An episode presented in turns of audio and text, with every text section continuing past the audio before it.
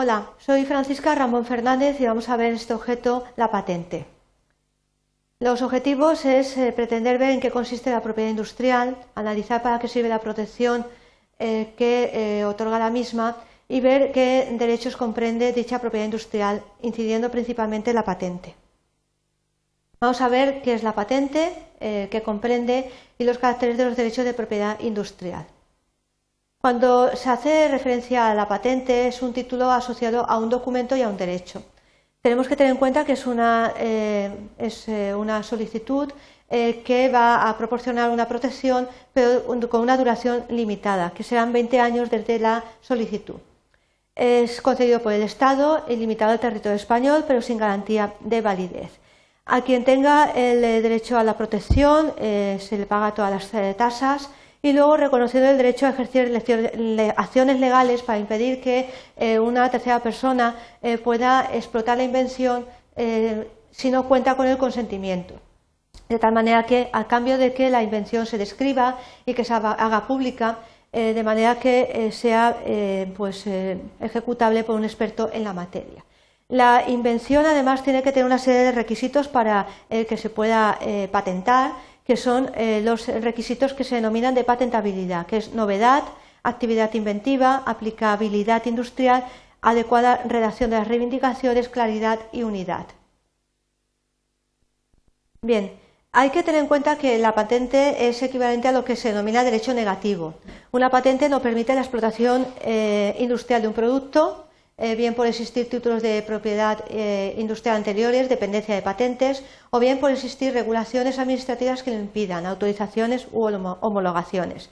Hay que tener en cuenta que se regula por la ley de patentes y el artículo 50 en concreto dice que la, patente permite impedir a un tercero la fabricación, el ofrecimiento, la introducción en el comercio, la utilización, la importación o la posesión del objeto de la patente, excepto que los actos descritos eh, se realicen en un ámbito privado y con fines no comerciales. Como veis, de tal manera que el, titular de la patente tiene una protección muy amplia, ya que una tercera persona eh, no va a poder realizar todas estas actividades que se indican prohibidas por el artículo 50 de la Ley de Patentes.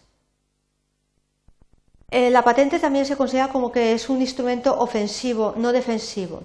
El derecho negativo que hemos visto anteriormente, que confiere a una patente, implica que eh, son instrumentos ofensivos y nunca defensivos. ¿Qué significa? Pues que el titular de una patente no podrá invocarla para defenderse frente a las acciones dirigidas contra él por la violación de otras patentes que tengan una fecha de prioridad anterior a la suya.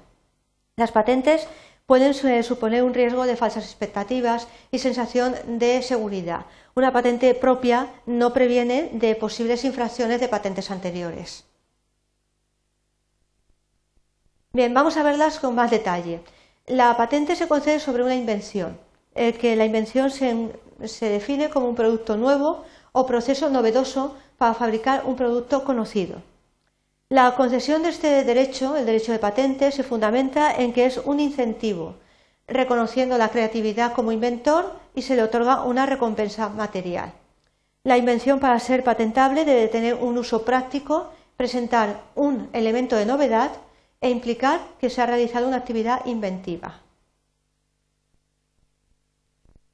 Hay que tener en cuenta que el origen de las patentes se, remonta al siglo XV, en que la legislación de la República de Venecia consagraba un derecho de exclusiva por diez años al inventor sobre la protección, siempre que esta eh, invención fuera nueva, útil y aplicable.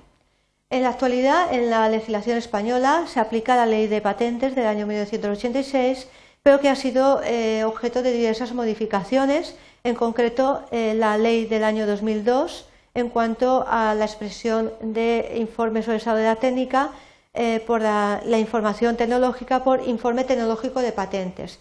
Y también se aplica la ley del año 2001 para la regulación de la misma.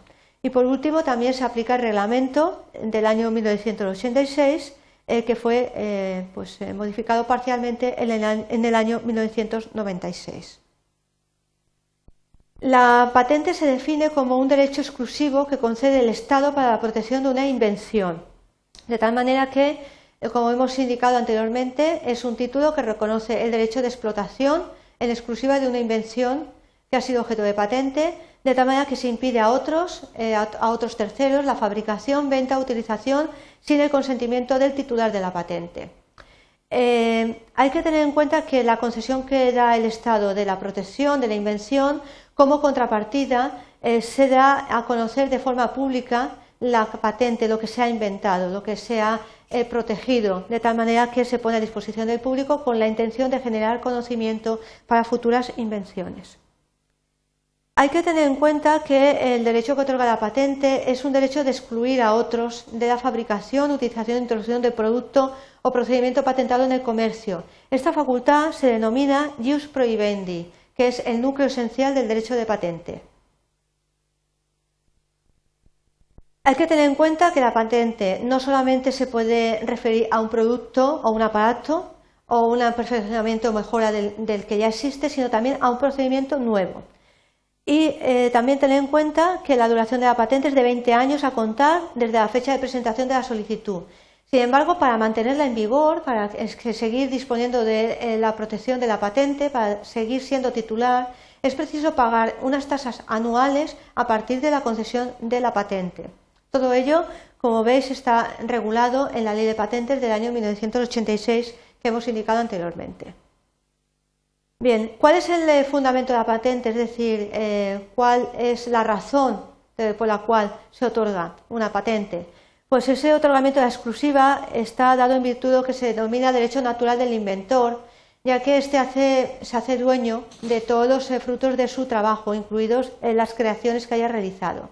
También se comprende como fundamento que sea un monopolio por recompensa, ya que es de justicia que se reciba un premio por los servicios que da una persona a la sociedad, eh, siendo además eh, pues, eh, un derecho que se concede de forma temporal, como hemos dicho, 20 años. También es un monopolio por incentivo de utilidades, ya que pues, se fomenta, se incentiva lo que es el desarrollo tecnológico, el proceso que es necesario para toda la sociedad, ya que pues, evidentemente el derecho de exclusiva que se concede por la patente pues es un método que permite asegurar eh, las inversiones que se han realizado. Y luego también el fundamento se encuentra en el intercambio por secretos entre el inventor y el Estado. Existe un pacto conforme al cual el inventor da a conocer públicamente una solución que ha descubierto para un problema, recibiendo a, cambio una tutela temporal por parte del Estado para poder explotar solamente él, explotar exclusivamente. De tal forma que lo que se realiza es que se incentiven eh, las invenciones y que no se exploten como secretos industriales, ya que con ello no se enriquece el patrimonio colectivo ni se da a conocer lo que es la invención. Bueno, en resumen, ¿qué hemos visto en este objeto? Pues que es una patente, hemos eh, también ubicado la patente con su regulación respectiva y hemos visto que es eh, un derecho que se concede a una invención eh, o a un eh, procedimiento que reúne una serie de características fijadas por la legislación y que tiene además una duración temporal. Espero que os haya resultado útil y que además os sirva para ver eh, mejor y con más claridad qué es una patente. Gracias por vuestra atención.